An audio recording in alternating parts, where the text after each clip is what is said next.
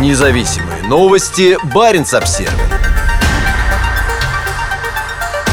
Спецназовцы из «Спутника» надеются на святого покровителя бригады.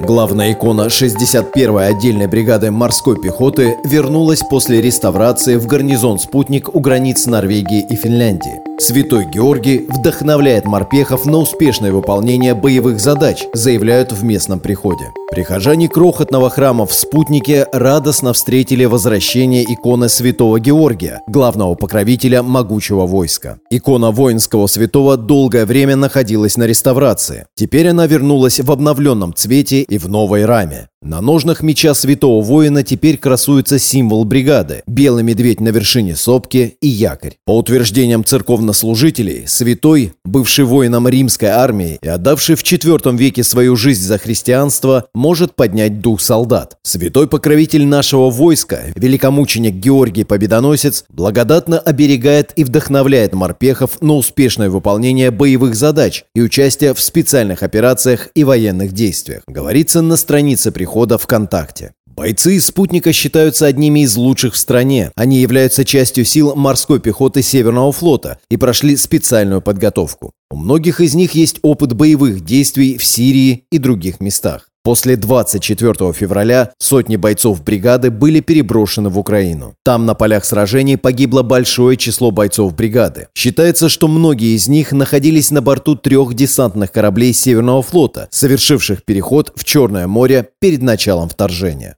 В начале ноября издание «Одесса Journal» сообщило, что бригада понесла новые серьезные потери в районе реки Оскол на северо-востоке Украины. Приход в спутники возглавляет протеерей Сергей Череченко. Он подчеркивает важность присутствия Русской Православной Церкви на границе с входящей в НАТО Норвегией. Особенности церковного служения на северном рубеже России или акцентированная работа по укреплению духовного фортпоста на границе с Европой в стратегическом соседстве с НАТО. Так прокомментировал он новость о возвращении иконы. Духовность порождает духовитость, присутствие духа, которое дает значительное превосходство во всех смыслах и значениях над противником, добавил он. По словам священника, ранее служившего в Терибрике и Североморске, суть противостояния между Россией и Западом заключается в ценностях. Достаточно оставаться нравственным патриотом своей страны, который не позволит мужеложникам и трансам-фастфудникам прикасаться к нашим святыням, посягая на наши запасы природных ресурсов, которыми одарил Господь нашу землю для счастливого проживания на ней достойного народа-богоносца.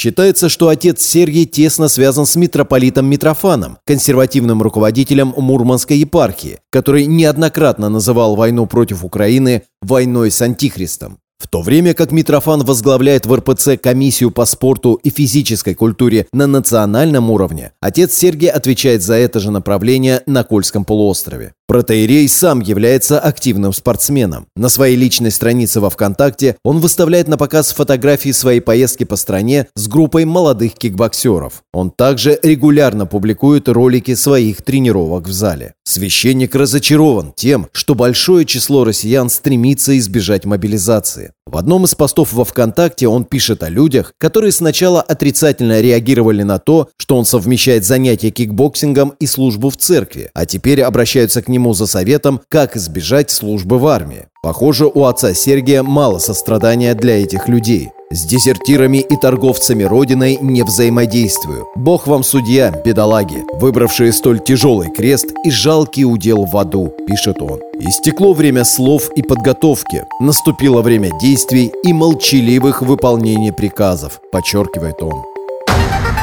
Независимые новости. Барин обсервис